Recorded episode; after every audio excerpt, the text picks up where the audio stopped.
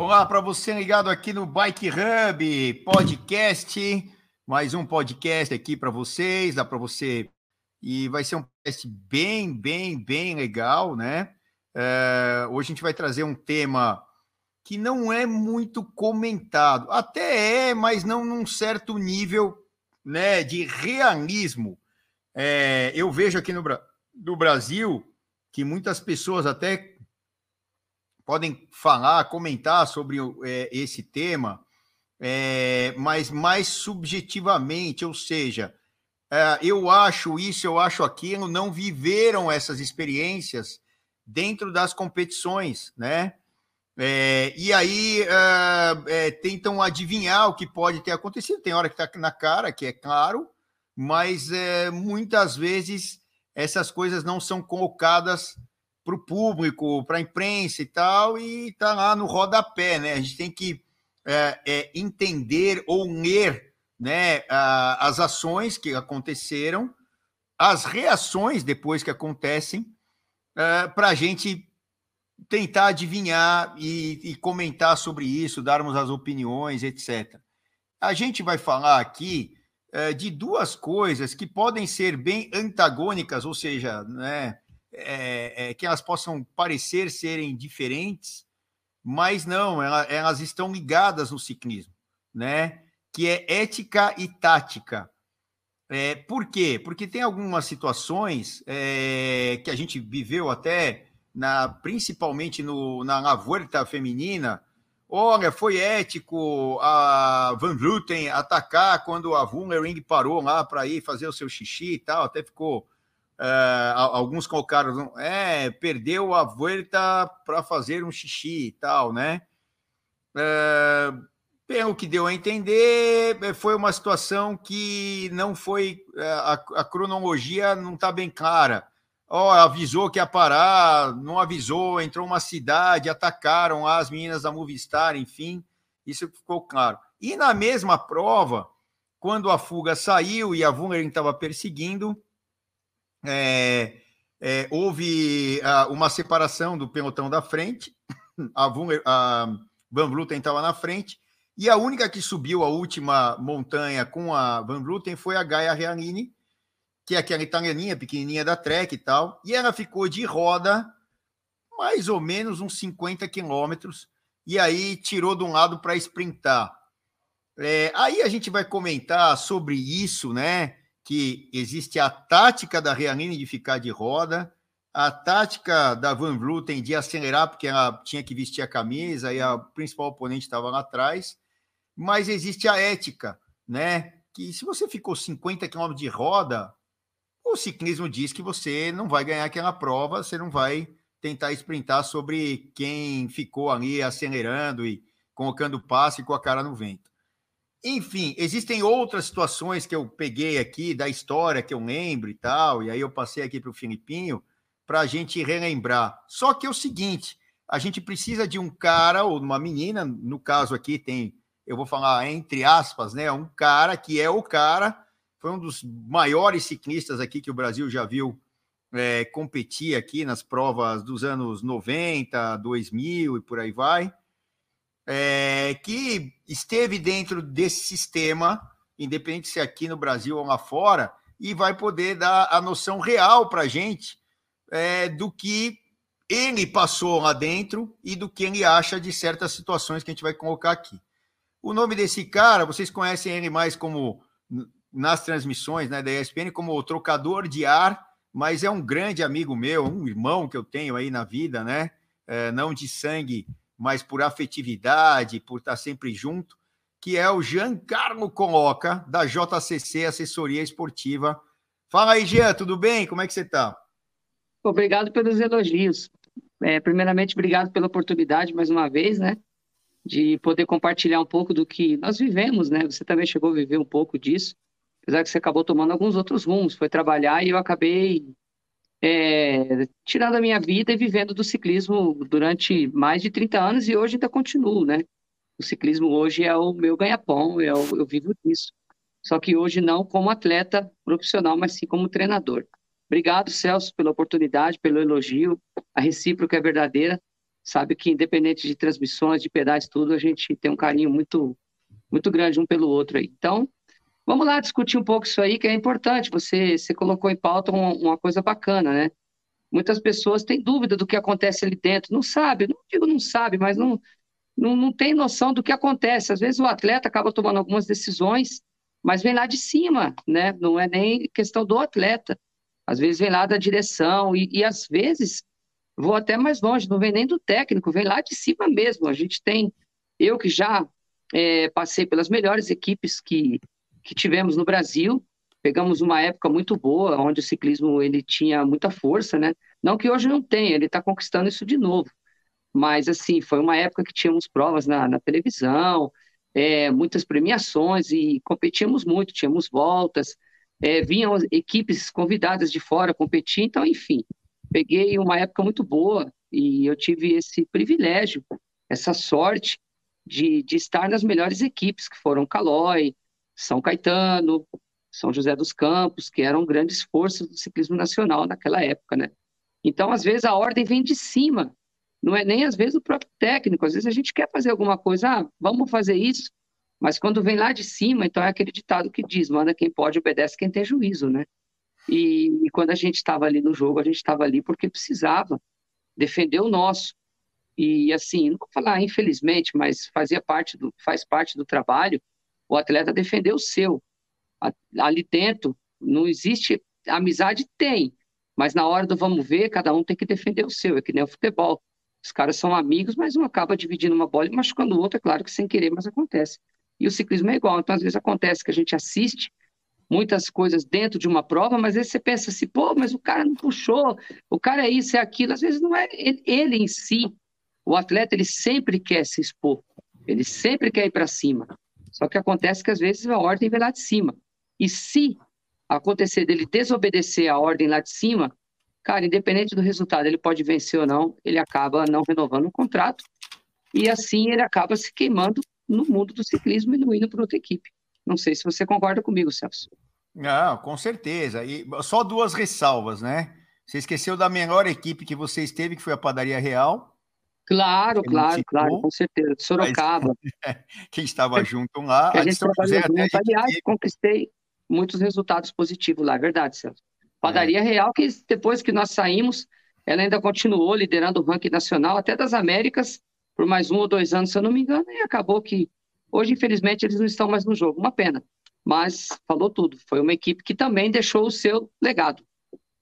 É, e outra coisa, não foram elogios que eu fiz no começo, é a verdade, né? Então é, é a verdade dos fatos e tal. É, para a gente não ficar jogando muito confete e pro assunto, né? É, para quem não sabe, né? Eu sempre cito o Jean nas transmissões e, e ele já fica famosinho aí nisso aí, né? De trocador de ar, né?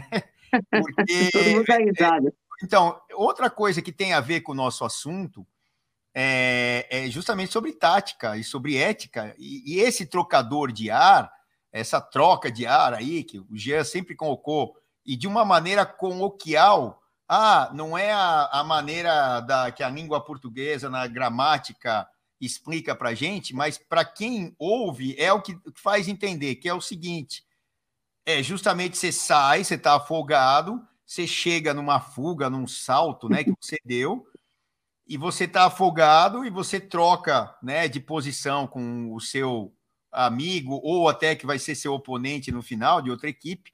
Você vai para a roda e você consegue dar aquela respirada, ou seja, essa trocada de ar. E o Jean tinha uma característica muito interessante, que ele era um cara muito, muito agressivo nas provas, atacava direto. E quando ele saía nas fugas, muitas vezes os outros atletas que estavam não tiravam, não puxavam, não aceleravam no mesmo nível que ele. Então ele ficava muito tempo na frente e aí ele precisava de alguém para ele ir para trás e trocar esse ar, né? Dar essa respirada. Então é isso que a gente fala. E dessa maneira que ele colocava para mim, né? É, a, ó, vai, acelera um pouquinho, é, vai para frente um pouco, só para eu trocar o ar, para eu voltar a acelerar de novo. E os dois terem é, a vantagem de abrirem mais, de estarem é, é, numa boa posição na prova, seja o momento que for na prova. Então, para explicar é isso, e não foi nenhum, nenhuma é nenhum elogio, foi só a verdade, né, que eu falei aqui, porque era um dos caras mais completos da sua época. É, é, vamos dizer, né, que ele era um Volto Van Aert aqui do ciclismo brasileiro, né? Então, ele sprintava, ele subia, né, as montanhas num nível muito, muito alto, claro. Até para a gente pegar essa, essa foto aí, para quem está vendo, né, os que estão ouvindo, eu vou até dizer o que está na foto. Tá a Gaia Realine e a Van Vluten. A Van Vluten dá, dá, dá dois corpos da Gaia Realine, e a Van Vluten já é magra né? Então nessa foto dá para ver. Então assim, escalar com esses caras aí tipo meio quilo e tal da época do Jean era quase impossível. O Jean conseguia muitas vezes, dependendo do tipo de escalada, escalar com os caras, conseguia sprintar no nível dos caras que sprintavam ao máximo, Nilceu, o Chamorro já estava naquela época, tal, é, Rugelin, entre outros sprinters que tiveram aqui é, no país. E a, a, a o que o Jean não era tão especialista era na prova de crono, né? A prova de crono nunca foi o, o mais forte do Jean, apesar de andar bem junto. Errei ou, ou, mais ou menos por aí, Jean? Exatamente, falou tudo. Sobre a troca de ar, a gente precisa ter esse, esse minuto de recuperação, né? Que quando você tem ali um. Você está um pouquinho melhor do que o outro atleta, você precisa dessa, dessa respirada, dessa recuperação para que você continue mantendo aquele ritmo forte e que não deixe cair. Então, por isso que a gente chama, até brincando, a gente falando um dia, puta, você adorava trocar o ar, e principalmente quando faz a ponte, né? Quando Exato. você sai, tem uma fuga, você faz a ponte. Quando você chega, é óbvio que você chega ao extremo, então você precisa daqueles 30 segundos, um minuto, para dar aquela respirada. E falando do ciclismo, sim, eu, eu no início do, do, de quando eu comecei a competir no profissional, eu tinha uma chegada muito forte, eu até era um pouquinho mais pesado. Eu ia realmente mais para o pau nas provas de plano, mas eu tinha muita dificuldade. Quando eu entrava no terreno que era sobe e desce, podia subir um viaduto, já sentia. Mudei bastante minha característica, onde depois eu acabei vindo ter bons resultados em provas de, de longa distância e também com subidas até a página 2, como você citou. Era impossível subir na época com o Cássio de Paiva, com o meio quilo, como você acabou de falar, o Bozozinho são garotos que que são montanheiros nato. Eu não, eu ia até a página 2, mas conseguia me defender bem. E aí, se eu passasse, era, tinha muita chance de ter um resultado positivo nas provas. Contra-relógio não fazia bem. Eu, eu, já perdi, inclusive já perdi a volta do Rio no contra-relógio, cheguei a estar líder, perdi torneio de verão, perdi provas assim importantes no contra-relógio. Mas faz parte, isso aí a gente também não consegue fazer tudo, né? Mas no contexto geral foi bem bacana, foi, foram anos assim de glórias eu sou muito satisfeito de ter conseguido encerrar minha carreira pela porta da frente, principalmente.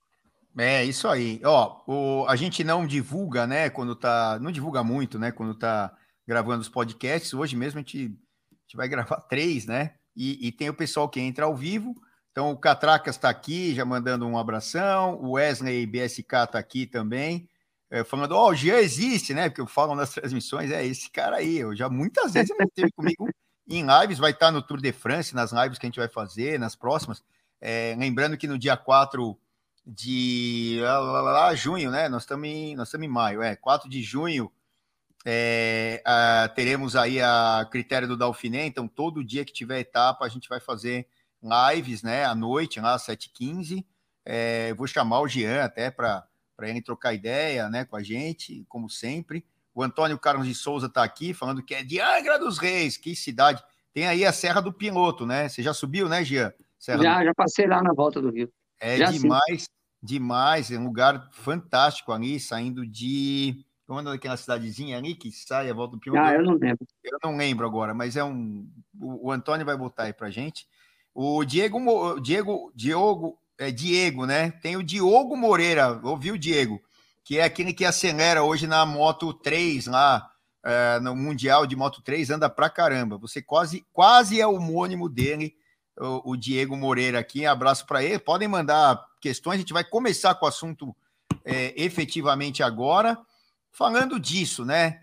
Jean, na tua concepção, a gente viu uma foto agora há pouco aí da Van Vluten, né? Que é, na atualidade, né, a mulher que mais ganhou é, em relação a provas, é, principalmente voltas e provas mais duras no ciclismo feminino. E ela, ela foi protagonista e ganhou a volta à Espanha agora há pouco. A gente transmitiu nos canais ESPN, o Renanzinho narrando, eu comentando, e todo mundo aí ligado. E o ciclismo feminino aos poucos vai, vai tendo aí mais adeptos. Os, os homens aos poucos estão começando a olhar para o ciclismo feminino. Está aí a Demi Wullering, né, na, do lado esquerdo, que foi a segunda colocada. A Van Vluten, segunda colocada por um pouquinho, né, no centro. E a Gaia Reanini, que essa não, é pejorativo, tá? Mas é para falar que ela é bem pequena, é minúscula, né? Mulher que é incrível nas escaladas. A italianinha aí, acho que ela tem 21 anos, se eu não me engano, né? Não estou com a ficha dela aqui agora, mas a Gaia Reanini, incrível. E aí, o que aconteceu? Naquela foto anterior, é, a Van Vluten saiu na fuga é, a Gaia Reanini na Serra buscou a Van Vluten super fácil. Sim, em pouco tempo ela tirou é, vários metros que tinham aí. O Filipinho tá colocando a foto aí da Van Vluten a Gaia. Eu falei, ó, nessa foto dá para ver que a Gaia é metade da, da Van Vluten, praticamente, né? Ela, na, na ficha técnica dela, diz que ela pesa 40 quilos, Jean e ela tem 1,50m, tá lá, um metro e meio, sei lá se ela tem um metro e meio ou menos. E é muito, muito magrinha, muito pequenininha, e a relação peso-potência para subida, né? É, e, e, aí eu vou além, né? Na subida, muita gente fala da relação peso-potência, é, mas é, eu diria peso, porque a força da gravidade é que age muito na gente, né? O G tá botando para baixo a gente, para ficar grudada aqui na grudados, no, no, caso delas, grudadas na terra. E isso é o que mais faz a diferença. Se você coloca uma força relativa, é, mesmo que for menor do que a, a pessoa mais pesada, seja homem ou mulher, você vai ter uma grande, grande vantagem, né? Porque você tem que vencer a força da gravidade para subir a montanha. E, e, a Van Vluten, nesse caso, Jean e o pessoal que está vendo a gente aqui, o João Lopes entrou também, é, falando que o Jean andava muito tal. Então, o João Lopes conhece aí da história do Jean. É, o Antônio de Souza, é, Rio, Rio, Claro, exatamente. Ou por Mangaratiba. Mangaratiba, o, o negócio ali da Serra do Piloto que o Antônio Carlos está falando, que eu citei aqui, da, que lugar demais, é a Serra do Piloto em Angra. Mas voltando ao assunto, é, ela ficou, Jean, o tempo todo de roda, né, na, na fuga. E aí ela, quando chegou na reta final, ela tirou de um lado. Bom, ela é magrinha tal. Eu achei até que ela ia tomar pau da Van Vluten, mesmo a Van Vluten tendo puxado 50 km e ela na roda. É, e perdeu assim por isso. Primeiro deram a vitória para Gaia, depois botaram a Van Vluten no pódio como ganhadora da etapa. Ela já estava feliz da vida porque ela, ela tinha a camisa de líder, né? Ó, aí tá, põe mais para a direita aqui, o Filipinho, aqui tá cortando aí a, ah, isso aí, ó. Tá vendo? Ó, foi no jump ali, ó. Ah, não dá nem para ver quem ganhou ali, né? Nessa imagem aí. E a Gaia e a Van Vluten dando jump. E ela ficou 50 km de, de roda. E no final ela tirou de um lado e vieram sprintando as duas e tal. A Van Vluten, ela tinha. Ó lá, ó lá. Ó, Caraca, aí, na linha. Então, aí na deu para ver que a Gaia ganhou por nada, né? Assim, por. Caraca! Né? Foi, sei lá, dois dedos a Guerra ganhou, né? Um dedo, não sei. Foi no jump mesmo. No Exato. Jump. E, e aí, o que que acontece, Jean? É, a, a, Van Vluten, de um lado de lá, campeã mundial e tal, é, ela tinha o objetivo maior de botar tempo na atleta mais perigosa, que era a Wummering, que estava lá atrás, né? Que parou para fazer xixi. A gente vai falar dessa história também, que é na mesma prova. Por isso que eu peguei essa prova como como maior exemplo, depois a gente vai falar de outras. É, e aí duas coisas entram, né? Tanto a ética quanto a tática. Então, assim, a tática da, da Van Vluten era acelerar e tirar o máximo de tempo da Wummering. Porque dava para saber que quem era a, a, principal adversária da Van Vluten era a Wummering, né? A Demi Wummering. E a Gaia veio, só que ela veio só de roda, né? Só que, pô, quem fica só de roda, né, Jean? Você não vai sprintar porque é uma falta de ética tremenda. E outra, o que eu falei no dia é o seguinte: normalmente, quando tem uma situação dessa, você combina quem vai ganhar a etapa e quem vai ajudar a puxar. Por exemplo, vou até citar o exemplo e o Gia depois faz suas considerações.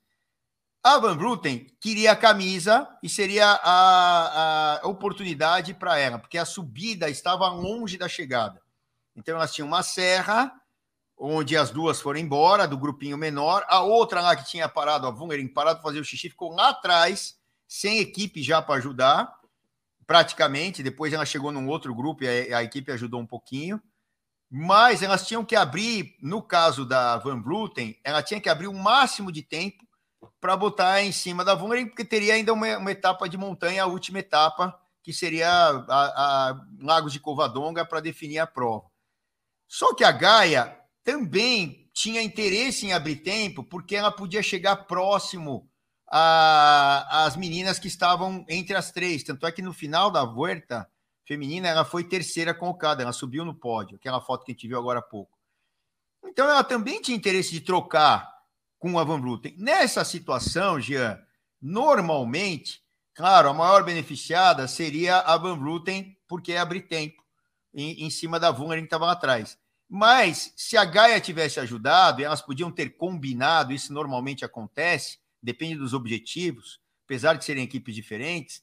Fala assim: Gaia, me ajuda, você ganha a etapa, ainda vai abrir mais tempo você me ajudando, dando aquela trocada de ar, por isso que eu até citei a trocação, né, entre aspas, aí de ar, que o Jean sempre falou e eu coloco nas transmissões, porque as duas iam se beneficiar e ainda a, a, Van Vluten ia falar assim: a etapa é sua, Gaia, não vamos nem sprintar. Agora, ela não tirou um metro, né? Ela também estava sendo beneficiada vindo de roda. E ainda ela tira de um lado para sprintar. Para mim, foi uma baita falta de ética. A equipe pode ter buzinado na orelha dela e foi bem nítido. O carro passou ali, deve ter falado assim: Gaia, fica só de roda. Ela é uma menina nova, isso conta, porque ela ainda não está situada como é que funcionam os tubarões ou as tubaroas aí, eu não sei o, o feminino aí do tubarão se tem, mas é no ciclismo, que todo mundo quer ver o seu lado. Só que é o seguinte, o que ela fez, na minha visão, foi muito feio, né? Tirar de, de lado no final e vir para a chegada, não tendo tirado um metro e tal. É, eu não sei se o Gia viu essa prova, que eu contei, talvez tenha dado para o Gian é, entender aí o contexto, mas é, é, é, é aquilo que eu falo: tática e ética, porque elas estão correlacionadas dependendo do objetivo e da situação que ocorreu na prova. O que, que você acha disso aí, Gê? Dá a visão de um cara que sempre esteve lá dentro, combinou um milhão de coisas com um monte de gente, descombinou assim, ou não combinou, falou assim: não, vamos para o pau. Né? Eu já tive em situações com o Jean que eu vi ele falando. Teve, teve gente que queria fazer aliança e falou: não, vamos para o pau. Só que você tem que deixar isso claro, né? E, e aí, Jean, conta aí o que, que você acha desse episódio aí. Tá me ouvindo bem, Celso? Tá me tô, ouvindo bem? Tô, tô. Beleza. Sua voz está chegando um pouquinho, é, com, falhando um pouco, mas beleza, entendi bem. É, eu não acompanhei essa etapa, mas eu entendi bem o que você colocou e o que aconteceu. Claro que não, não tenha dúvida que isso aí é uma baita falta de ética, né? Agora sim, a gente de fora, a gente tem várias hipóteses do que poderia ter acontecido. Agora, não justifica a menina ficar 50 km de roda e ainda querer sprintar e acabou ganhando, é óbvio. O que ela deveria ter feito, de fato, você tem toda a razão, ela deveria ter comunicado o carro, a equipe dela quando viesse, e conversado com a equipe. Falou, olha, eu vou pelo menos fazer de conta que eu vou puxar. Não precisa puxar de igual para igual. Uma vez que era interesse das duas abrir tempo. Se elas abriram, sei lá, um, dois, três minutos da menina que parou, poderia ter aberto cinco, seis minutos com a força das duas. Se a outra tivesse pelo menos esse minutinho para dar aquela respirada que você acabou de citar, aquela trocada de ar, com certeza o tempo seria maior. Agora sim, pelo que a gente vê ali, vamos supor que faz de conta que seria eu ali na roda da menina. Então, assim, era óbvio que a outra ganhava, que ela era mais forte. A outra é uma mais sprintista, não era chegada ao alto, tá? Que se fosse chegada ao alto, com certeza a outra ganharia com facilidade. Provavelmente a equipe chegou e falou: olha, não tira um metro, deixa ela se virar porque você não tem chance com ela. Tá? E de fato você viu que quase que ela perdeu. Ela só acabou ganhando porque a outra puxou a fundo 50 quilômetros para tirar tempo da menina que parou.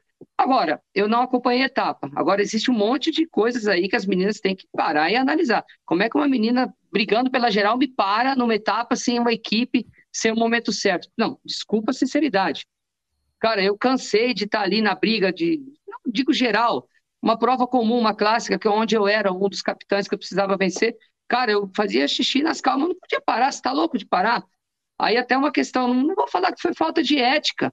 A ética existe quando acaba até quebrando a bicicleta, quando acontece um furo de pneu. Agora a menina parou para fazer xixi, desculpa, e a outra, no mínimo, recebeu, não sei se elas têm rádio, as meninas eu não tenho certeza. Senão o carro chegou e falou: ó, acelera e tira tempo, e aí cortou tudo. Agora, você tá, tá Celso, eu concordo em número grau. A menina poderia ter pelo menos, mesmo que a equipe falasse para ela não puxar, ela tinha que pelo menos fazer de conta. Sei lá, entrar um minutinho, dar as caras, porque realmente fica muito, muito chato um, um, fato desse, ficar de roda e ir lá e ganhar a etapa, né? Por mais que a equipe mande. Já aconteceu várias vezes de eu estar numa fuga onde não, há, não tinha interesse é, para eu puxar, porque, sei lá, o líder estava no pelotão, alguém que tinha interesse tava do, da classificação geral estava no pelotão, mas o que, que eu fazia? Eu passava, para os caras não ficarem xingando, só passava, falava, gente, eu não posso puxar. Passava, dava uns migué, ou seja, mais enrolava do que puxava. Mas com isso, o seu adversário te respeita. Agora, é o que você falou, era uma menina nova, o ciclismo está crescendo. Ela acaba tendo uma, uma imagem ruim, porque assim, todo mundo joga pedra. É, é chato para o esporte, entendeu? Então, cara, você tem toda a razão. Agora, Celso, desculpa, como é que a menina me para fazer xixi na briga da classificação geral? Cara, eu, eu não consigo entender. Cara, faz xixi nas calças. No, cara, a classificação geral. A menina tinha tudo para ir pro pau e ganhar das outras, né? Enfim, eu, eu não vejo falta, desculpa a sinceridade. Nesse caso, eu não vejo falta de ética pelas meninas que aceleraram, senão a outra vai maquiar, eu vou parar para passar um batom. Ah, me espera. Não. Eu acho que o fair play existe. Às vezes também não tem, não tem fair play. Você está cansado de ver tanto no profissional, principalmente nós aqui no Brasil e outros países que somos amadores, do cara furar um pneu, quebrar, o nego para a ponta e, e aproveitar a oportunidade. Mas lá no profissional existe esse fair play.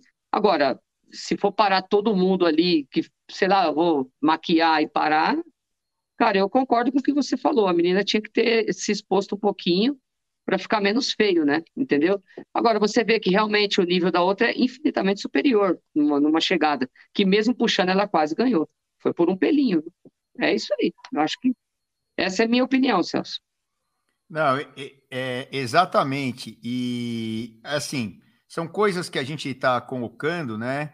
É, que, por exemplo, é, se a gente pegar, eu estou até levantando aqui a quilometragem das provas, né? É, em relação a quantos quilômetros é, essa etapa aí, se eu não me engano, tá? Foi a penúltima, etapa 6. E na etapa 6, é, deixa eu pegar aqui quantos quilômetros foram. Uh, route, etapa 6, 106 quilômetros. Se a gente pegar a prova dos homens, vamos falar de uma prova, hum, uma clássica, Liège-Baston-Liège. Vai, 250 quilômetros ou por volta disso. Seis horas, sete horas em cima da bicicleta. Né? O, o Milan-San Remo são sete horas em cima da bicicleta, que são praticamente 300 quilômetros. Mundial. É, o Mundial, mundial. tem uma hora que você vai parar para fazer xixi. Não claro. tem jeito, né? Só que é o seguinte, se você pegar aqui 106 quilômetros, vamos supor que elas só são 30 de média, nesse centro que Três horas e meia. Três horas de prova, né? É, pô, você vai largar às 11 da manhã, você vai lá no, fazer o xixi e tal. Para a mulher é mais complicado fazer o xixi do que para o homem, né? Pela parte anatômica, né? e como são os breteles, né, as bermudas com alça. É... E aí, o que, que acontece? Você está brigando pela classificação geral, como você mesmo citou, e você para. E outra, o que, que acontecia numa, numa etapa muito longa, né, Jean? O que, que acontece? Os atletas, em geral, depende do momento da prova, eles são, ó, vamos parar para fazer um xixi, eles combinam adversários, né? que no fundo se conhecem pra caramba, que estão sempre juntos. Pô, vamos parar? Vamos. Pô, para lá o primeiro, segundo, terceiro, décimo da classificação geral tal. E aí os caras estão avisando que, sei lá, um terço do pelotão vai parar com os gregários e tal. É, até param os gregários até para proteger esse líder na volta ali da caravana, né? Ah, fura um pneu, não sei o que, tá ali de um lado. É, eles combinam. É, agora, no caso da Wungering, né, que era a líder e tal, e, e para mim a mais forte, ela ganharia essa volta tranquilamente, tanto é que no último dia ela quase tirou todo esse tempo que ela perdeu na etapa anterior. Essa etapa é, eu... é então, a da, foi justamente a de Lagos de Covadonga. Covadonga, né? É, é, ela perdeu a volta exatamente por ter parado. Então, assim, aí também, é, e, e o engraçado é que foi na mesma etapa. Ela ter parado para fazer o xixi, pelo jeito ela não avisou ninguém, só dois, três, duas, três ali da, da equipe. E, ó, vou parar. Parou. Ninguém da Movistar sabia, ou ninguém da outra equipe que era contrária a ela, tal, adversária. Meu, pegaram, aceleraram tchau, né? E, e diz que era numa entrada de uma cidade, e aí o pelotão estica. Então, a informação que você tem num pelotão aglutinado, todo mundo está se vendo. Quando está esticado, você não sabe o que está acontecendo 50 metros para trás, que aí o pelotão está esticado. Aí corta, é, você nem vê. Nem vê. Corta, você... Cortou, elas olharam para trás, ó, continua acelerando que cortou, sei lá se ela está fazendo xixi, se não está. Em três horas, vamos combinar, que é o que você falou. E eu falei isso no ar faz xixi na, no bretelle, Cara, não faz sentido. em cima da bicicleta, você tem que ganhar. Até citaram durante a etapa, né, uma, acho que foi uma Olimpíada, né, que tinha, eu não lembro se era um rapaz ou uma moça, que chegou, ela, ela teve um desconforto intestinal, a pessoa, eu não lembro se era homem ou mulher, e ela fez a, o número dois correndo, porque era a Olimpíada. Ela não podia parar né? E, e ela tinha aí energia para continuar correndo, paciência. E ela vai chegar lá, é, suja a pessoa, né? Seja o homem, seja a mulher, é, não importa, mas ela vai, depois ela para lá e vai tal. Temos o caso do Tom do Molan, que não teve jeito, teve que parar para fazer o número 2 num giro de Itália, era uma etapa até montanhosa. O Nairo Quintana, naquela etapa, pegou a camisa, mas era, era, uma, era, uma, era também, de novo, uma prova por etapas, né? O Giro de Itália, que está até ocorrendo agora, tal, 21 etapas. A última etapa era um crono, né? É, e, e aí o, o Dumoulin conseguiu reverter a situação do tempo que ele perdeu lá, parando para fazer o número 2 durante a etapa, porque ele estava com um desconforto incrível tal. Continuou a etapa, né? Mas ele perdeu ali a camisa naquele dia. Então, são coisas que é o que eu falei, né? Tática e ética, né? Você tem uma tática na, na cabeça e tem a ética. Eu acho que no caso da, da, da Van Vluten com a Vulnering, eu acho que foi mais um erro de estratégia da Vulnering ter parado para fazer o tal do xixi. E a outra, eu não sei se ela sabia ou não, não ficou claro até hoje, ela nunca vai contar. Já, a equipe tinha acelerado a Movistar porque ela tinha que botar tempo em cima da Vulnering se ela tinha pretensões de, de, ganhar a volta.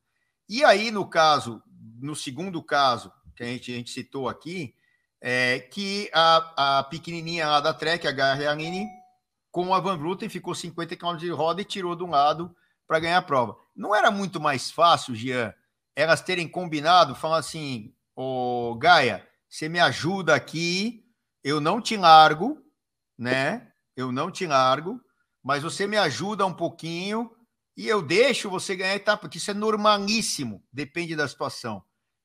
Você tem alguma situação dessa, Gia, que você passou, ou algumas, né, que você combinou, saiu na fuga e tal? Eu sei de uma que você não combinou, que foi uma das primeiras provas, foi uma prova que eu te conheci, lá, lá atrás, lá, sei lá que ano que era, nem falo o ano que vai denotar, vai, vai falar da nossa idade aqui.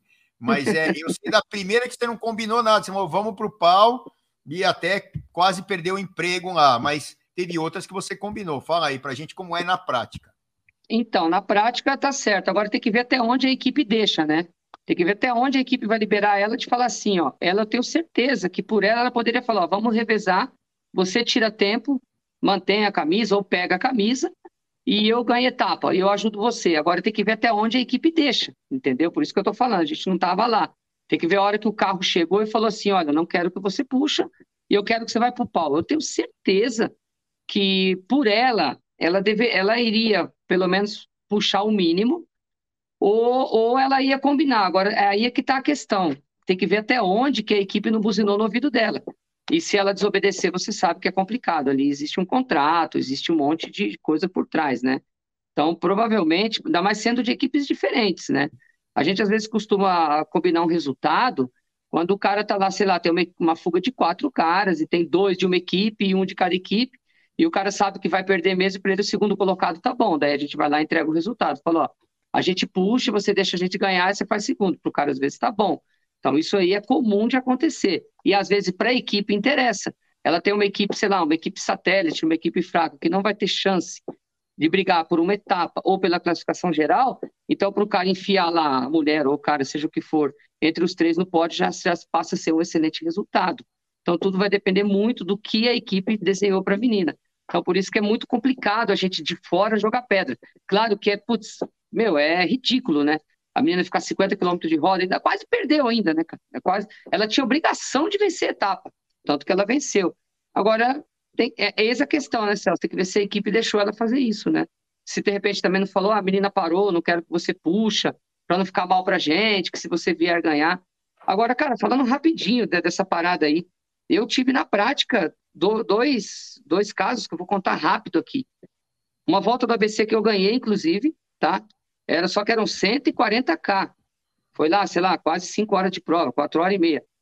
Cara, sem brincadeira, Celso, faltando uns 40 quilômetros, eu não tava mais aguentando de vontade de fazer xixi. Só que eu tava numa fuga, o pau tava comendo, cara, sabe, saindo faísca de todo lado. Eu sei se eu paro ali, esquece. Nunca mais eu ia ter aquela oportunidade de estar onde eu estava e buscar o resultado que eu busquei. Cara, eu cheguei, Celso, com dor assim, mas fui lá e ganhei a corrida. Eu não parei. Não parei, não consegui fazer nas, em cima da bike, porque o ritmo estava muito forte. E um outro caso bem, bem legal que eu vou contar para você foi até aconteceu esse domingo na Fonte de Nova York, teve agora, em maio. Eu fui lá para os Estados Unidos, cheguei lá, não tem apoio nada, uma prova amadora. Eu fui com o pessoal, com um grupo de amigos. Resumindo, saí numa fuga, 160K. Larguei com duas garrafinhas, larguei com uma câmera no bolso, que não pode ter apoio, uma prova amadora, e o pau torou. Cara, eu tava numa fuga, uma garrafinha minha caiu na lombada. Então, ou seja, fiquei com uma garrafinha de água. Eles dão abastecimento, só que lá nos Estados Unidos, não é que nem aqui no Brasil que os caras ficam segurando para você pegar igual o Bike Series, igual o Letap que eu competi. Lá você tem que parar, ir até o posto de água, encher a sua caramanhola e voltar para a prova. Celso, eu estava numa fuga de uns 12 caras. Cara, eu na metade da prova eu não tinha mais água, a boca seca, pois eu fiz os 160K sem água, fui quinto geral e ganhei o prêmio de montanha. Agora me responde, se eu paro, aonde que eu ia obter um resultado desse? Então, assim, existem coisas no atleta profissional que ele tem que passar dos limites dele e daquilo que está dentro do que o cara programa. É lógico, é muito fácil a gente falar aqui, ah, a menina estava apertada, ela foi lá e parou, tudo bem. Agora, ela tinha que ter esperado um momento ideal, tinha que ter avisado a equipe inteira. Falar, gente, vocês têm sete, eu vou parar, eu quero para todo mundo. Era uma chance maior dela conectar.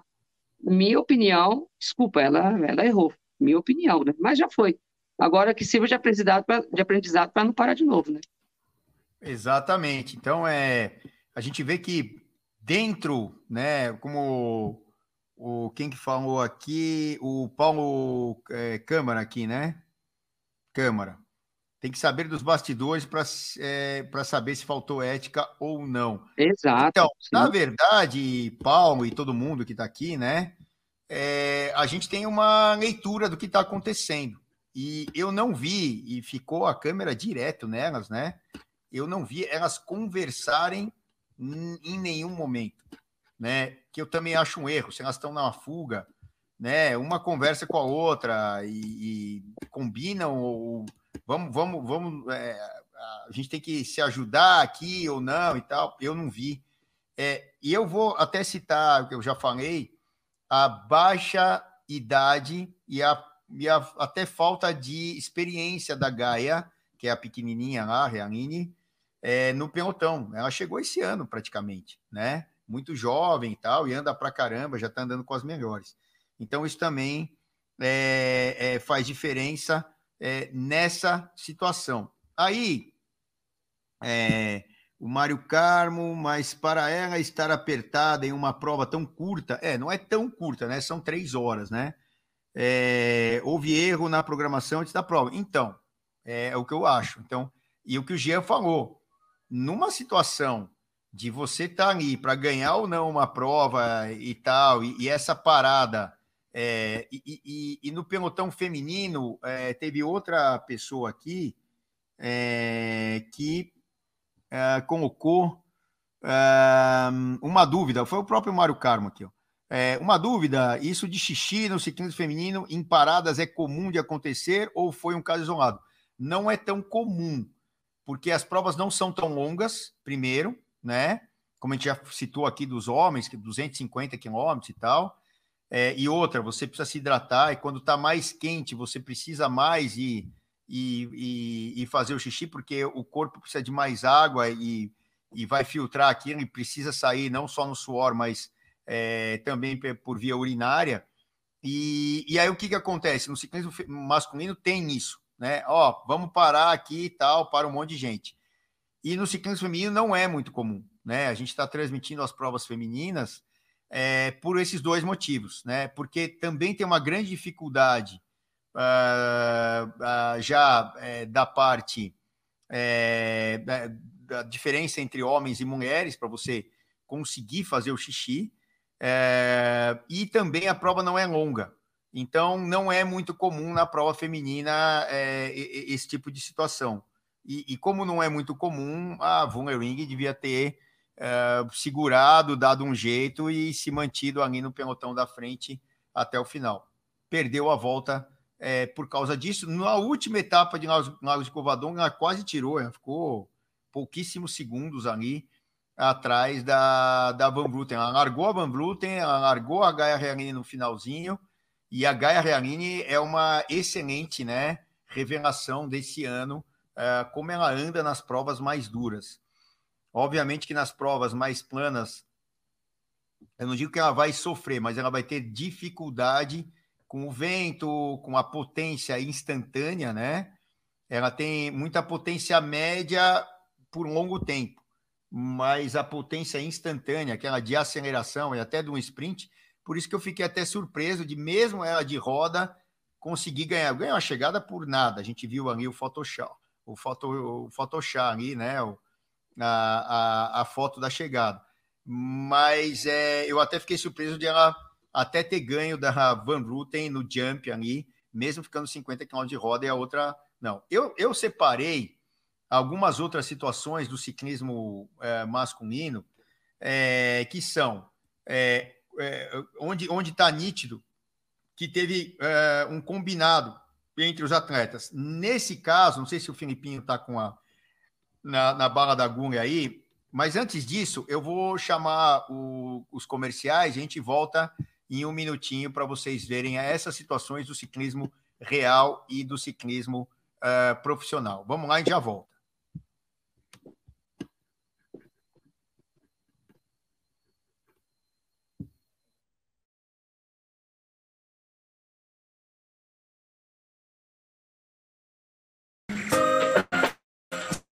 Um alimento múltiplos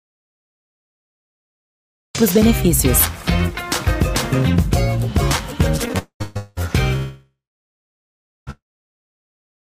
Criado pela natureza. Aprimorado pela ciência.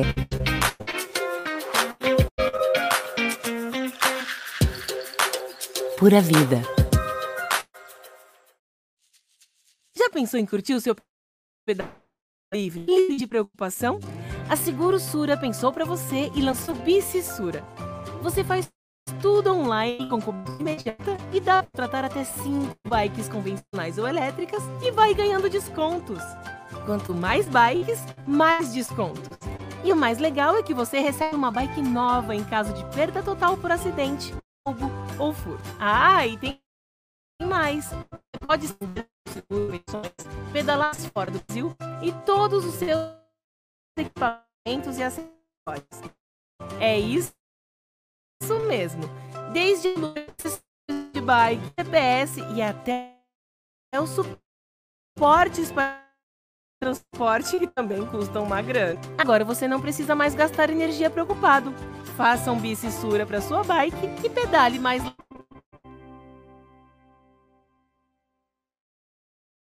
Nature, nature,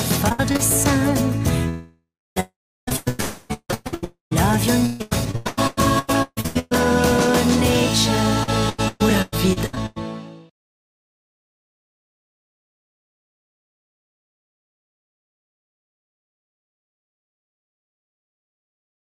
Tá travado. Voltamos, aí meu som estava travado. É, peço desculpa para quem está vendo ao vivo aí, porque a internet aqui hoje está terrivelmente ruim, então não sei se vai ficar tão legal ao vivo, mas depois acho que no ar vai, vai funcionar direitinho, quando forem rever. É, algumas situações, como eu falei, né, é, do ciclismo masculino, o ciclismo feminino ter revisionado é uma novidade, né, que a gente pegou como exemplo ali do primeiro caso, mas vou falar rapidamente sobre alguns fatos do ciclismo masculino. Um deles que eu lembro bem foi o Paris-Roubaix de 1996, onde o Johan Museu é, acabou ganhando a prova. É, só que é o seguinte: veio o Johan Museu e mais dois atletas da equipe dele para dentro do velódromo de Roubaix. O Johan Museu era o capitão da equipe. O que, que você acha que aconteceu, Gia? Quem ganhou a corrida e como é que foi esse final? Se você não lembra, não tem problema, mas ó, chega eu, você e, e um cururu qualquer, sei lá. Nós três somos da mesma equipe. Você é o capitão. Quem vai ganhar a corrida e como é que vai ser essa chegada? Fala aí, então, já. É assim, Rubé, vai. É, eles corriam para Mapei, se eu não me engano, né? Era aquela equipe Mapei, né? Mapei, que é a mesma Quick Step de hoje em dia. Então, na verdade, o que, que acontece? Isso acontecia, acontecia muito com a gente é, quando a gente tinha uma equipe superior, então é comum numa prova que, que acaba selecionando o pelotão sempre passar quatro, cinco atletas na frente. E aí, daqueles quatro, cinco atletas, vai filtrando a fuga e às vezes acontece de ter dois, três da mesma equipe. Agora, então, vamos lá, sim. Vamos dar um exemplo, tá? Hipoteticamente falando. Saiu numa fuga eu, você e o Filipinho, que somos da mesma equipe. Então, assim, Celso, o que, que acontece? Quando é uma prova, é uma prova estadual, uma prova que não tem um peso, como, sei lá, um campeonato nacional, uma Paris-Roubaix, uma prova de peso, uma prova de nome, onde tem muitos patrocinadores, onde tem é, premiação em dinheiro, onde não tem o quê. Então, vamos lá, vamos falar da prática aqui. Aconteceu com nós três. A gente está chegando hoje, um exemplo, numa etapa do Campeonato Paulista. Chega eu, você e o Filipinho. O que, que a equipe sempre toma decisão, junto com o capitão? Suponho, vamos lá, eu sou o capitão. Muito legal essa, essa, essa enquete.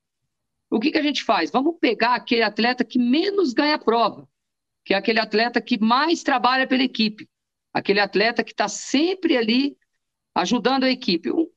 Você, Celso, é o cara que, meu, carrega o piano. Então, parte do capitão falar assim, ó, o Celso ganha, Filipinho segundo, e eu sou o Jean, capitão da equipe, sou terceiro. Por quê? Porque eu já tenho o brilho que vocês trabalham para mim, eu já venho de resultados importantes, eu já tenho um currículo bacana.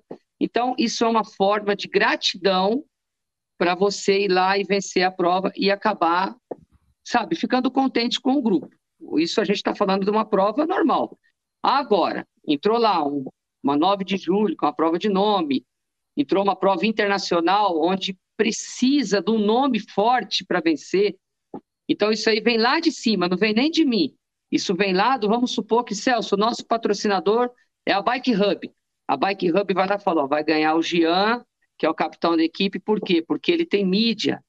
O Gian, a televisão está em cima do cara. A imprensa está em cima dele. Então, Celso, o Jean vai ganhar e ponto.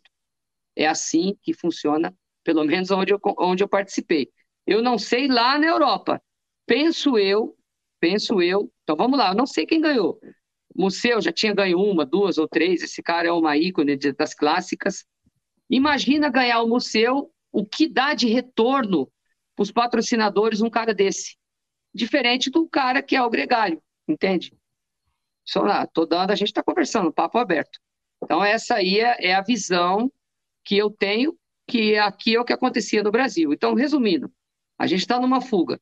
É uma prova, todas as provas são importantes, tá, Celso? Todas. Não existe prova que não tem valor.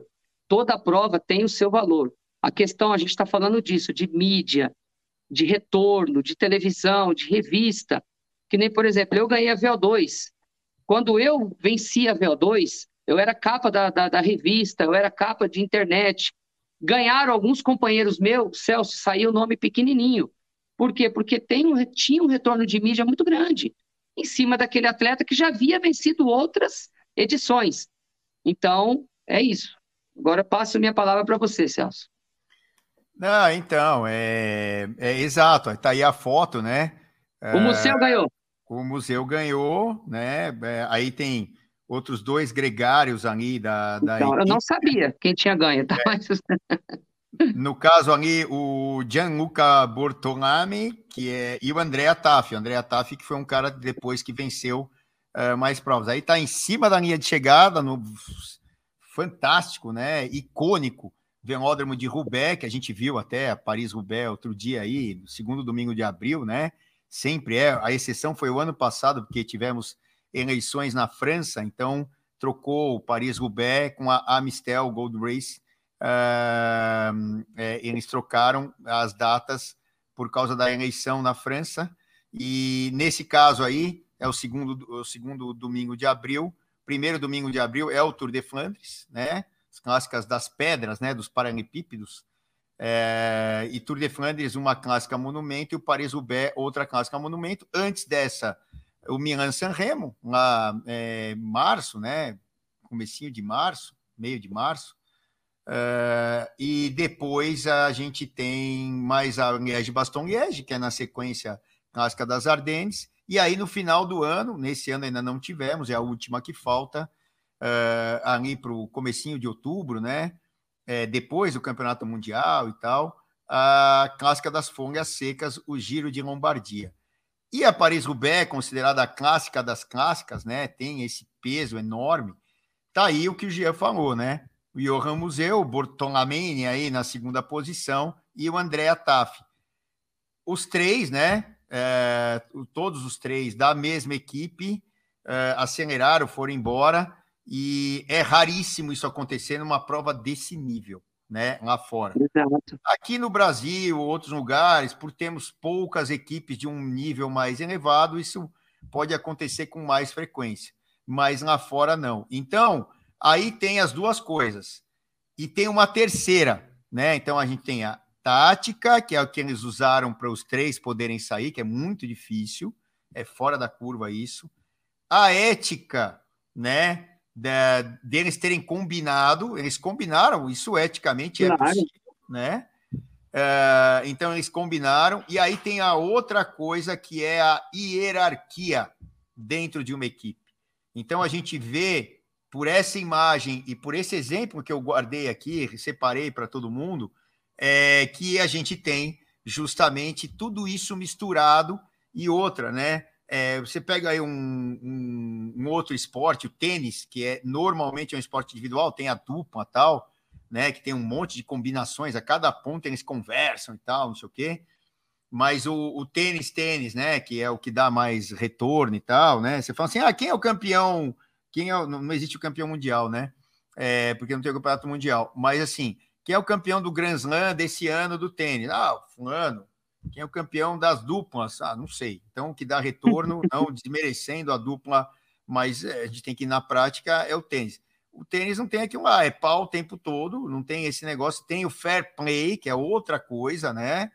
É, que é se você tem um problema, por exemplo, poderia ter ocorrido o fair play no caso que a gente falou agora há pouco, no primeiro bloco, é, da Van Vluten e falar: ah, não, ela parou para fazer xixi, peraí, eu vou esperar e junta tudo de novo e começa de novo a corrida. Não foi o caso, né? Poderia ter sido um baita de um fair play é, naquela prova da, das meninas que eu citei da volta à Espanha, do, do xixi lá. Parou para fazer o xixi? Não, peraí, eu vou esperar. Mas nesse caso, né, Gia, aqui da, da corrida é, para valer, é, tem essa, esse outro componente aí que é a hierarquia. Você já sofreu, é, é, é como você citou agora há pouco aí, é, vantagens e desvantagens com hierarquia dentro de uma equipe? Conta um pouco para a gente como é que era aqui quando você competia. Já, já é comum, né? Às vezes a gente estava numa fuga e acabou o que você falou, às vezes pegava uma, uma competição relativamente mais fácil e acabava se destacando alguns atletas. E às vezes, quando era uma prova que tinha bastante peso em, em torno de mídia, e como eu era o, capitão da equipe, às vezes eu ia lá e falava: Ó, essa daqui eu vou, independente de vocês estarem comigo na fuga. Eu faço questão de cruzar em primeiro combinado, porque não tem lógica uma disputa interna. Isso não faz bem para o time, né? Isso não faz bem para o coletivo. E aí, sempre nos bastidores, você escutava falar: pô, mas o cara quer ganhar tudo, o cara quer não sei o quê. Só que ele esquece que já, já aconteceu outro, outras situações onde eu abri a mão de deixar de vencer a prova e vou mais longe. Quando tinha premiação em, de dinheiro, de premiação em grana, seja lá o que for, eu cansei de abrir mão da minha parte e dar para os meninos. Às vezes, quando eu vencia. Então, assim, eu já ganhava a prova, falava, gente, a minha parte eu não quero. Até uma forma de gratidão pela equipe. Só que é o que eu volto a falar. Você pegava, que nem, por exemplo, eu ganhei várias edições da, da, da, da VO2. Era uma prova que tinha um brilho muito, muito grande naquela época. Largavam mais de 1.500 atletas, era uma prova show, né? Sempre eu sonhei em vencer a subida da Serra de Campos, que é o, é o quintal da, da, nossa casa aqui, o pessoal vem do Brasil todo treinar ali, é, chamamos de Suíça brasileira, então era uma prova que tinha muito prestígio. Então, quando eu ia lá e tinha esse êxito de vencer essa prova, é, a mídia vinha para cima, né? Agora, teve um ano que a minha bicicleta quebrou, eu até pedi para o atleta parar, os atletas não pararam, foi lá e venceram, beleza. Mas é o que eu falo, o retorno de mídia não é igual. Isso para o patrocinador isso não é, não, não é tão produtivo, sabe? Não é, não é tão construtivo. Não é uma questão de, de, de você ser egoísta, é uma questão de você defender o seu trabalho. Então, isso é comum. E eu tenho certeza que os atletas também, profissional, passam por isso, mas eles têm que entender que isso garante o emprego deles, né? Como garantiu o nosso aqui. Quando você está deixando feliz o pessoal lá de cima, automaticamente a gente fica bem. Agora, se o negócio não fica tão redondinho, então aí a gente acaba tendo problema, principalmente no final do ano, que é onde renova contrato. É, a gente já não tem um, já não tem muitas opções, né? Então a gente tem que abraçar aquilo que tem e fazer direitinho. Mas é comum ter sim problema, não só no ciclismo amador, como no, no, no profissional, no diletante e tal. Mas é comum. Não cheguei a ter muito problema, mas com certeza tínhamos alguns desgastes sim. É, já aconteceu de estar em fuga de vários atletas da mesma equipe, todo mundo quer ganhar. E aí, às vezes, você joga para a mão do técnico, o técnico abre mão daquilo e você fica numa sinuca de bico. E às vezes até acontece. Infelizmente, Celso, falando a realidade, já aconteceu e acontece até hoje de ir para o pau, cara. Infelizmente, às vezes acontece. Citando aquele mesmo exemplo que eu citei, eu, você e o Filipinho. Pode acontecer da gente estar numa, na frente e o técnico lá, o patrocinador Bike Hub fala, olha, decida entre vocês. E aí você, Celso antes, fala, não, eu quero ganhar. Aí o Filipinho fala, eu também quero ganhar. Aí eu falo, eu também quero ganhar. E aí a gente não entra num acordo. É muito chato isso, mas infelizmente também acontece, Celso, é a realidade, tá? É igual é. bater pênalti. Outro dia eu vi recentemente jogadores brigando, acho que foi do Fluminense, que queria bater pênalti, quase na porrada. Eu vou bater, eu vou bater. Não é para acontecer. Tem que existir uma hierarquia, tem que existir um comando, um capitão, mas, Celso, infelizmente acontece. É, o, o é, nesse caso é complicado, é melhor para o público que vai ver um sprint, ou sei lá, um atacando o outro, mas para a equipe não faz sentido. Imagina os três caras não chegando juntos dentro do velódromo de Rubeck, nem a gente viu agora, três caras da mesma equipe que se ajudaram o tempo todo, ah, vai vir para a chegada, talvez o público vá achar mais legal, mas não é. é eles já trabalharam para caramba lá atrás para ser emocionante para o público, né? Exato. Naquela hora tem que ter um combinado entre eles e tal. Tem um outro, é, uma outra passagem né, do ciclismo, que aí a maioria das pessoas vai lembrar melhor, que é em relação à foto que a gente está vendo entre Bradley Wiggins e o Chris Froome. Antes disso, eu só vou mostrar rapidinho, né? O Paulão colocou aqui. Eu não sei se eu posso mexer aqui muito, porque o som tá ligado aqui, né, Felipe? Ah, já, bom, já mexi. Então, ó, aqui, ó. A, a, o, agora o microfone ficou longe, né? A bike de gravel que chegou aqui, da, essa bike aqui, que tá aqui atrás de mim, né? É uma gravel de preço super bom da Ridley, tá lá, ó, né? E opa, voltou aí. É, tá aqui, ó Está pronta para vender, garfo de carbono, quadro de alumínio, grupo GRX entre 600 e 400 da Ridley, da marca que faz as bikes, né, com especializadas aí no paralelepípedo uh, eh, para quando compete na, na, no asfalto, né, ou paralelepípedo, as, as bikes aí de Rubeck, que a gente até citou, e uh, eu até recentemente fiquei abismado, né, porque a fábrica da Ridley, conversando comigo, diz que metade da produção é de gravel hoje né? A outra metade é entre as outras uh, características, uh, bicicletas de características diferentes. Ciclismo, né? Que a Ridley sempre foi uh, é, com um nível muito alto e continua sendo e com uma visibilidade tremenda nas equipes World Tour, Pro Tour, enfim. É, mountain bike, triatlon, enfim, né? E até as urbanas mas metade da produção hoje é, é, um fenômeno de vendas, principalmente na Europa, uh, as bicicletas de gravel que são aí uh, mais versáteis, né? Claro, as bicicletas de road bike são mais rápidas pela geometria, pelos pneus e tal, para quem vai andar no asfalto. Se você vai pegar um pouco de terra, misto, aí é com essas bikes, né? Mas a, as bicicletas de estrada, se, são, se é só estrada, você vai andar mais rápido com ela. Basta ver o campeonato mundial, é, onde foi o campeonato mundial de gravel, e quem ganhou as, entre as 10 primeiras bicicletas, acho que nove eram de estrada com pneu mais largo, 32, se eu não me engano. E uma bicicleta era de era de gravel, mas ela é mais versátil e aí para quem quer um coringa, né, ainda mais com um preço super bom, essa bike aqui na faixa de 14 é, mil reais para o Brasil, né? A gente fala, ah, preço super bom, é porque custa muito para importar. Lá fora isso aí custa é, mil e poucos euros na, na, na, loja, né? São mil e poucos dinheiros, né? É como se fosse mil e poucos reais aqui para o público brasileiro, se a gente fizer a analogia. Mas, infelizmente, no Brasil, com a diferença de câmbio e também os altíssimos impostos que incidem sobre é, esses produtos, né? Ela acaba esse, esse preço acaba sendo bom. Então, quem tiver afim, tem aí as bicicletas acabaram de chegar em duas cores. Essa aí é o azul belga, né? É azul da, da equipe belga, quem está vendo lá. E a pratinha fosca também. Chegaram as bikes de triatlon também, com baita preço. Enfim, a Ridley também aqui dentro do Bike Hub. Jean, outro caso, né, para a gente continuar aqui, é esse que eu estava citando. Não sei se o Jean vai lembrar, e o pessoal aí, né, que está acompanhando a gente e tal, o Marcos Cardoso uh, uh, apareceu aqui também, está falando um monte de besteira aqui. Esse aí pode ir para casa, porque é mal educado não dá para ficar aqui. Então, Marcão, vai lá para a sua praça, né? Entendeu? É, não precisa ficar falando palavrão aqui, é, é, é, muito feio.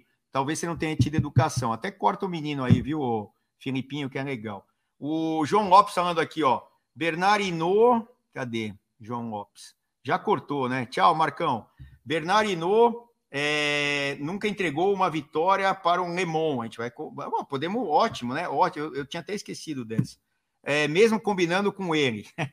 Você está certo, ô, ô, João. A gente vai falar disso. Antes, eu falo para você que. Hã? Fala que aí hoje. Sempre, não é para acontecer, mas acontece. Então, e, e, isso a gente vai. Eu até, pô, foi ótimo você ter lembrado, viu, João? Uh, João? Porque essa foi uma das mais, e até tem um documentário da ESPN é, aqui, é, se vocês podem ver, é, é Matando Texugo, Slay the Badger, é, que é dos canais ESPN, vocês podem acessar lá na plataforma é, da Disney e tudo mais. Olha lá, o Mário Carmo tá espertão, falando, ó, tem até documentário, então. Eu até, ó, foi ótimo João ter colocado aqui, porque eu tinha até. Ah, eu fiquei pegando os casos, tá? Eu esqueci desse, que é um, é um dos maiores exemplos. Mas o primeiro, como o Filipinho tá com a bala na agulha ali, das fotos que a gente separou, é Bradley Wiggins e Chris Froome. Chris Froome é um cara, hoje em dia, tá aí os dois, né? Se cumprimentando e tal. Isso aí é, é no último dia, lá em Paris, com certeza. Mas é, ocorreu, né? Vou, vou citar rapidinho o que, o que aconteceu e aí o Jean dá a opinião dele né? E vocês também aqui do lado me ajudam pra caramba, tá vendo como vocês ajudam? É... Aí o que acontece? O, o Brandon Wiggins foi preparado, para quem não sabe ou quem não lembra, ele era um atleta de pista, dos 4 mil metros na pista, recordista mundial, campeão nacional, mundial, olímpico, enfim, né? Dos 4 mil metros, que é a perseguição individual ou a perseguição por equipe, né? Quando são quatro atletas. E é o que acontece. É, ele, ele moldou o corpo dele para competir na estrada e subir montanha. Então ele teve que perder peso absurdamente e tal, toda aquela metamorfose, aquela transformação, porque viam que os números é, dele eram, eram muito bons até para é, ganhar uma prova de estrada e uma prova de semanas, né? E tal. Bom, o que, que acontece? É, fez lá, aí o Brandon Wiggins na pista, tá vendo como ele era muito mais fortinho do que nas outras, nas outras é, imagens ali, né? Aí ele está até talvez correndo uma prova de ou meio fundo, que chama-se por, por, pontos hoje, ou uma. Uh, ah, já vou lembrar o nome da prova, que largam os dois lá e é uma meio fundo com, com, com dois atletas. É, só que é o seguinte, aí fizeram toda essa transformação, tal, equipe Sky, aquele negócio lá dos ganhos marginais, é, etc, etc, etc. E o Frume era um cara que estava ascendendo na equipe né? Olha o Nibali no pódio, com o Froome do lado direito, tal, aí, Tour de France, que o Bradley Wiggins ganhou. Isso aí é 2012. Do, é, 2012. É e aí o que acontece? É, o Wiggins teve toda essa transformação, só que ele não era um escalador nato. E o Froome, a gente já sabe que era, né? Que foi, que é ainda, tal, né? Ainda está competindo. E chegou no momento onde o capitão era o Bradley Wiggins, abriu tempo lá nos cronos e tal, e aí foi administrando nas montanhas. Teve uma das etapas que o Frume, como gregário, eles largaram os caras para trás, e o Frume, como gregário, tinha mais energia, mais força para ganhar a etapa, mas tinha que levar o Bradley Wiggins para frente. O Bradley Wiggins já tinha uma grande vantagem, né, para ganhar altura, etc. Né? Então, assim, mas o, o vinha na frente e começava a largar o Wiggins. E o Wiggins, louco da vida, porque queria que o Froome esperasse. Bom, o Froome, num determinado momento, foi embora e ganhou a etapa. Né? Mas o Wiggins ainda chegou na frente dos outros uh, adversários.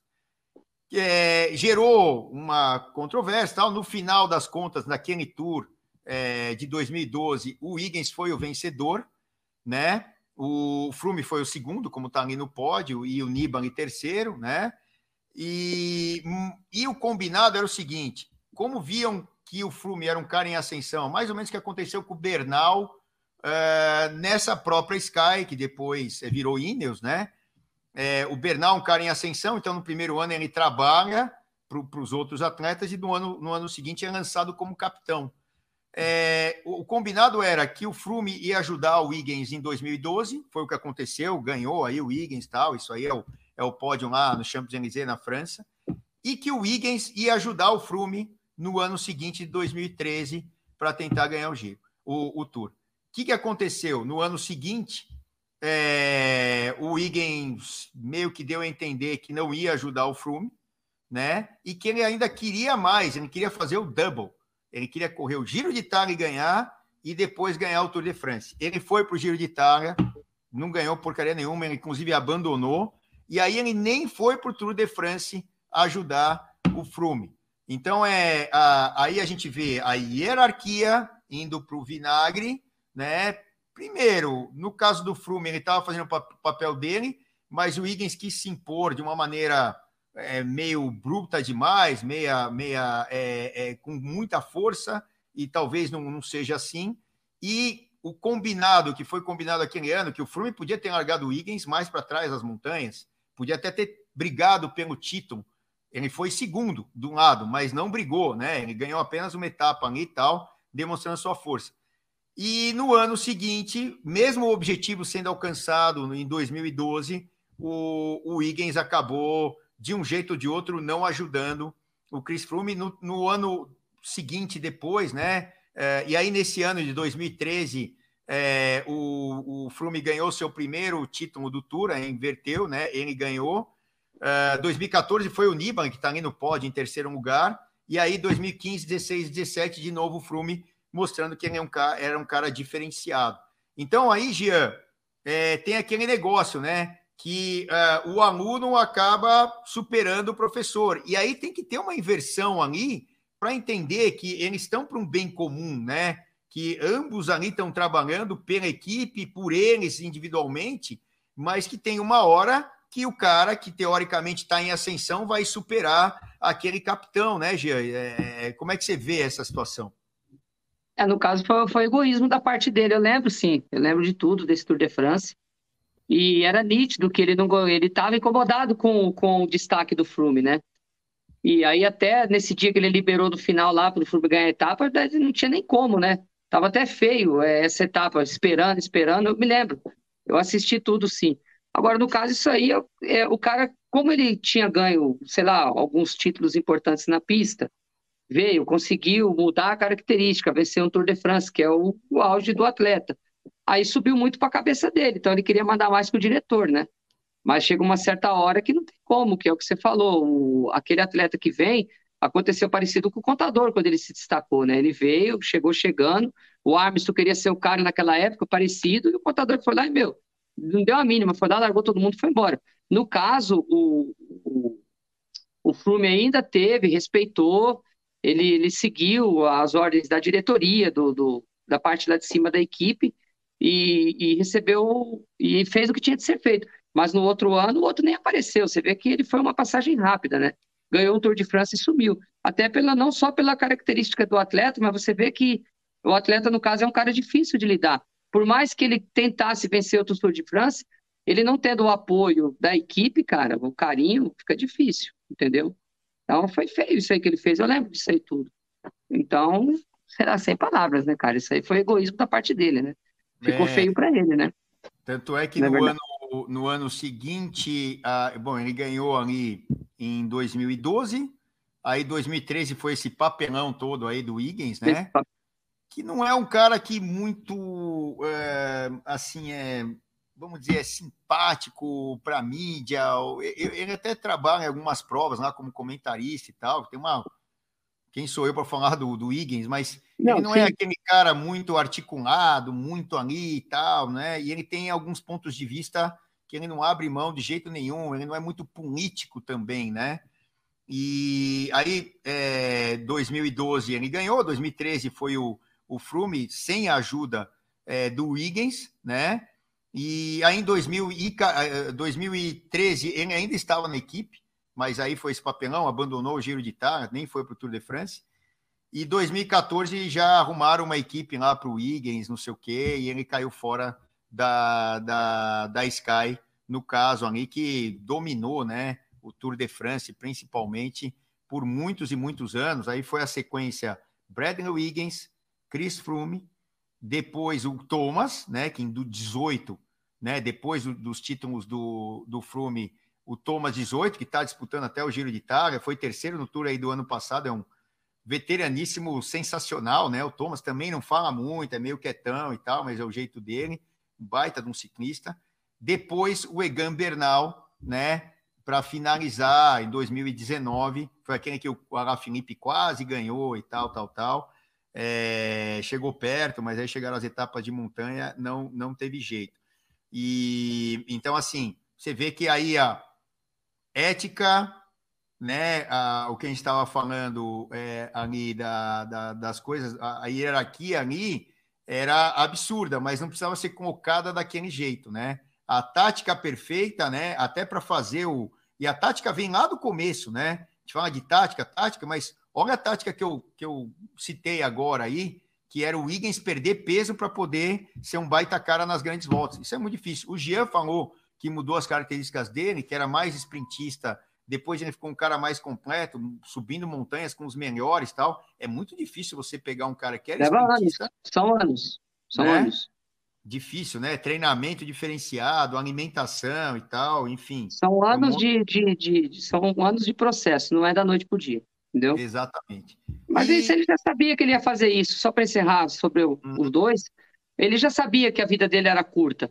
Na verdade, ele até tentou prolongar outro ano com giro e tal, e acabou fazendo o que fez. Então, ele já meio que, sabe quando o cara, tipo, ah, eu vou abandonar isso aqui mesmo, não vai ser para mim?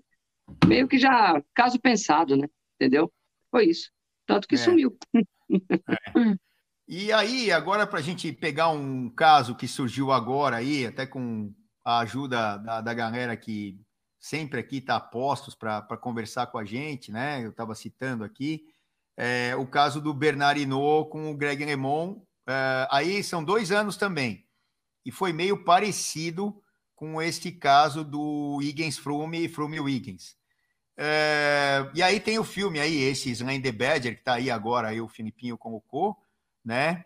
É, 3430, das séries lá 3430 da, do, da, da ESPN, né? ESPN, acho que é americana que gravou. Claro, né? Os americanos gravaram, então tem tudo lá. Ah, e o, o Greg Lemon, coitadinho, e o Tubarão, né? Que é o que é o que é o, o Badger lá, é, é, o, o Bernardino, como é o apelido dele lá na França, né? Da Bretanha, né? O, o Bernardino é o texugo, né? Que é a, é a tradução aqui para o Badger aqui no Brasil, é, ah, ele é o malvado e tal. E aí tem a opinião, e até tem a entrevista, né, do Ino, a entrevista. Essa foto é icônica, essa foto aí, né? O, o Lemon com a camisa e o Ino na frente aqui, com a camisa que era de regularidade. Essa camisa não tem mais no Tour de France.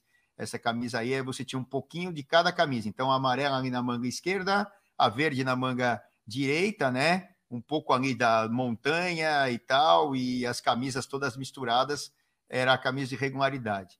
É, e aí, o que, que aconteceu? 85, para refrescar a memória da galera.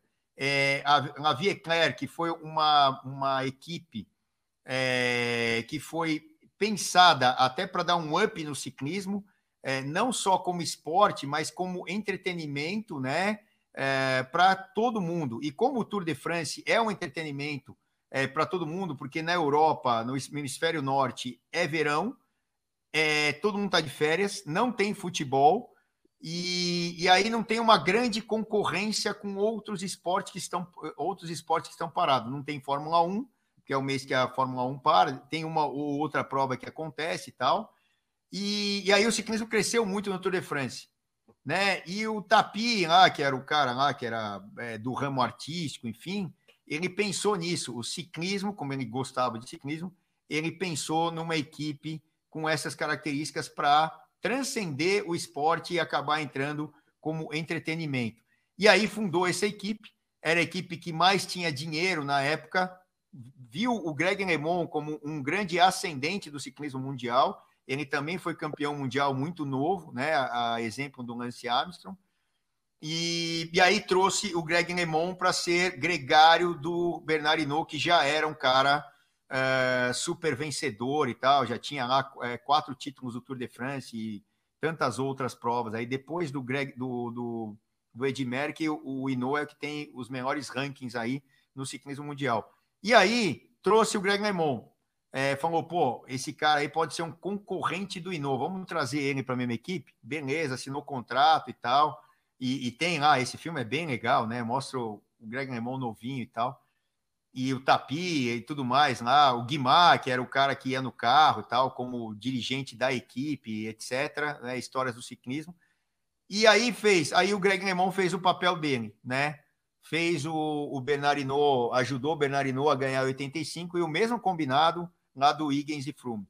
Então você ganha 85 e no outro ano o Inô ajuda, ajuda o Lemon a ganhar 86. O que, que aconteceu, Jean? Só que não, não né? Só que não, né? Exatamente.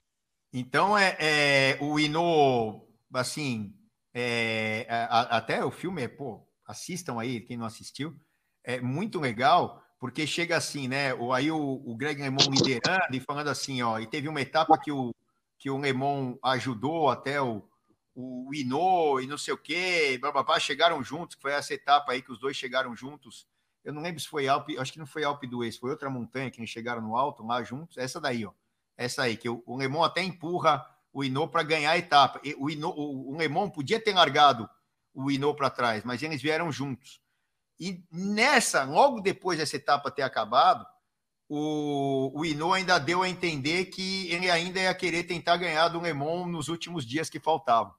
E o, e o Lemon ficou pé da vida, etc, né? E não entendeu, no filme descreve bem isso. E aí, Jean, hierarquia, tática e ética, né? Também. aí tem que ver o ponto de vista. Então é, é complicado, né, Gia? Não, mas aí tava, se você for pegar e fazer uma analogia, o que, que acontece? O Renault estava no final de carreira, o Greg LeMond no início. O que, que o Renault pensou? Eu quero ganhar mais uma, por isso que ele fugiu do acordo. E, sei lá, ser o recordista do Tour, porque esse cara que está chegando aí vai ganhar um monte. E ele deve ter falado, principalmente com os diretores da equipe, porque ele era o Bernard Hinault, era um cara que já tinha uma estrada, já tinha. O cara já era uma ícone, né? Entendeu? O Greg LeMond estava aparecendo. Com certeza ele deve ter virado um inferno em cima do, do, da equipe, falar: não, meu, tem que trabalhar para mim, tem que trabalhar para mim, porque ele é o, o, último ano, é um dos últimos anos que eu estou disputando. E o Greg LeMond, como ele ainda é menino, ele vai disputar em números aí, tem chance de ganhar vários títulos. Então, ele foi bem egoísta. Inclusive, eu vou falar uma, uma coisa parecida aqui, se me permite, Celso. É, no Brasileiro de Juniores, no 1990, olha o ano, hein? 1990, faz muito tempo. É, eu tinha 15 anos. Você vai entender agora onde uma comparação ali parecida, o povo que, o pessoal que está aí nos acompanhando aí, que vai nos acompanhar, vai, vai entender. É, eu fui convocado para a seleção para disputar o, o Brasileiro de Juniores, né? E nós tínhamos uma equipe muito forte na época. Era o Robinho, eu, era o. Não, me desculpa, o Robinho era do Paraná. Cara, enfim, não lembro nomes. Tínhamos uma equipe muito forte, inclusive a estrela da equipe, da seleção paulista, você conhece bem, esse não tem problema de falar, um abraço para ele se acompanhar a gente, o Jamil, baita ciclista, foi um cara que venceu muitas provas aí, até fora do Brasil, e ele era o último ano dele de juniores, tá? Olha que, o que eu vou falar. E eu era o primeiro, ou seja, eu tinha mais três anos pela frente, ele era o último, ele fazia 18 aquele ano. Eis que esse brasileiro foi na USP e eu saí numa fuga com atletas do Paraná, de Minas, escapei e fui embora. E acabei largando os caras dos outros, dos outros estados e fiquei sozinho. Faltava lá menos de 10 voltas para acabar o final da prova, onde praticamente eu estava com o título na mão do Campeonato Brasileiro de Júniores, quando eu olho para trás a equipe de São Paulo Armada me buscando. Eu não entendi nada. Falei com o finado Gilson, que era o técnico que estava ali na época. Eu brigava, gesticulava. Gilson, está louco? A minha equipe me buscando. Resumindo, a ordem veio lá de cima da Calói, porque o Jamil tinha que ganhar, que era o último ano dele. E eu tinha mais três anos para ganhar. Resumindo, me pegaram faltando duas voltas. Veio para a chegada e o Jamil acabou perdendo a prova para um menino do Paraná. Então, assim, isso aí é uma coisa que, cara, deixamos de ganhar. Eu tinha tudo para ganhar, de ser campeão brasileiro de júnior. Mas, ah, é o primeiro ano dele, ele tem mais três anos pela frente. Então, no pensamento de um cara que nem o Bernard Hinault, o Greg LeMond vai ganhar vários e eu é a última chance que eu tenho. Entendeu? Então, é uma comparação, assim, idiota, mas dá para você entender o que passa na cabeça do atleta. Não que o atleta pediu para fazer isso, no caso lá, aqui em São Paulo. Isso a ordem veio lá de cima da Calói, que tinha que pegar, por quê? Porque ele era um atleta na época já de nome, já tinha ido para o Chile, era um baita atleta, ou seja, tinha tudo para vencer, então queriam dar aquele, aquele brilho, né? Acabou que não venceu a prova. Então, pagaram para ter o erro, né? Então, é, é isso que aconteceu aí no Tour de France como esse, até parecido com o Bradley Wiggins. O cara, ele pensa assim, é, eu tô parando, o outro tá chegando, então eu quero sair mais do que por cima. E se ele ganha esse, ele ia tentar o outro que ia tentar o outro, que ia tentar o outro. Nunca ele está satisfeito. Deu para entender mais ou menos, Celso? É, exatamente. Então, é, tem é coisas é que, que aí entra outra, outra coisa que a gente pode falar para frente num, numa próxima ocasião, porque a gente já está chegando no final, é da política. Né? A gente a está super. É, é, a gente sempre tem esse. É, esse termo que é usado, que é a politicagem, né? Ah, estão na politicagem, né? No pelotão, enfim. E, e aí é, também tem isso que a gente pode um dia entrar né, nessa, nessa questão que faz parte disso tudo que a gente conversou hoje. Bom, galera, foi assim, acho que a gente conseguiu colocar aí algumas coisas que muitas vezes não são ditas, ou estão lá claras, mas não são contadas, ou a gente conta de uma, de uma maneira, conta de outra mas com alguns exemplos que a gente acabou trazendo, e esse aqui foi até é, um colaborador nosso aqui, o João, né, que citou, até nem tinha colocado, mas ótima é, participação do João aí, é, lembrando a gente, a gente conseguiu ir atrás aqui, falar, e realmente eu, eu tinha até esquecido, mas uma excelente é, passagem para a gente elucidar justamente sobre tática, ética e hierarquia, né? E a tal da politicagem também. Jean, não tenho como te agradecer e muitos e muitos dias, né? Espero, muitos e muitos anos, muitas e muitas décadas, que você seja o nosso trocador de ar, ciclista, é, um baita de um fenômeno aqui no Brasil. E agora com a sua assessoria, quem quiser acessar o Jean, é na JCC Team, tem aí Instagram, blá blá blá, todas essas, essas coisas. E ele, ele é, ministra os treinos, né? As pedaladas principalmente aqui dias de semana na ciclovia e na USP, aqui em São Paulo. Também aí vai para Romeiros, ali, a, a, ali no, no, Tamboré, ali no, no, no Alphaville, uh, também, entre outros lugares, faz training camps em campos. A gente vai começar a agitar um lado lá uh, de Poços de Caldas agora, entre outros lugares. É isso aí, Jean, para te achar? Exatamente. É, tá aí o site está no ar, tem o meu site, tem o meu Instagram, o arroba Jean Coloca.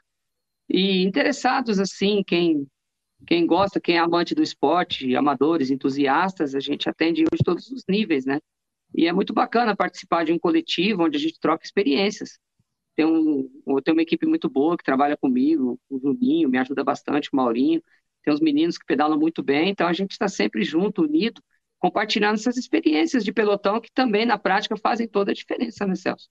Você é. ir lá e, e ter sempre alguém do lado para compartilhar um pouquinho do que a gente viveu, né? Eu não cheguei a correr o Tour de France, como nosso amigo Murilo Fischer, que é um grande atleta, correu na Europa, mas eu consegui participar de algumas provas lá fora, é, fiz alguns intercâmbios, cheguei a ganhar o ranking nacional, então consegui viver bastante tempo. E eu tive uma carreira muito longa, né? Foram mais de 25 anos, entrando ano, saindo ano, defendendo as equipes. Então, hoje a gente traz isso para o povo, para a gente compartilhar com a galera e com vocês aqui. E mais uma vez, obrigado, Celso, pela oportunidade. Espero que o povo tenha, tenha curtido bastante. E é isso aí. Um beijão a todos e nos vemos em breve, Celso. É isso aí, Jean. Não tenho como te agradecer, principalmente pela tua uh, disponibilidade, experiência, né? Uh, e conseguiu trazer tudo aqui de um cara que teve lá dentro, sabe como é que é o negócio e muitas vezes o que parece de fora não é o que está lá dentro. Jeanzinho, obrigado. Vamos gravar os outros. Quem quiser ficar ligado aqui, a gente já já vai entrar com mais um e depois o outro às sete e meia. E muito obrigado. E para quem tem bicicleta como estilo de vida, só aqui no Bike um beijo, Hub. galera. Excelente semana. Um beijo. tchau. tchau. tchau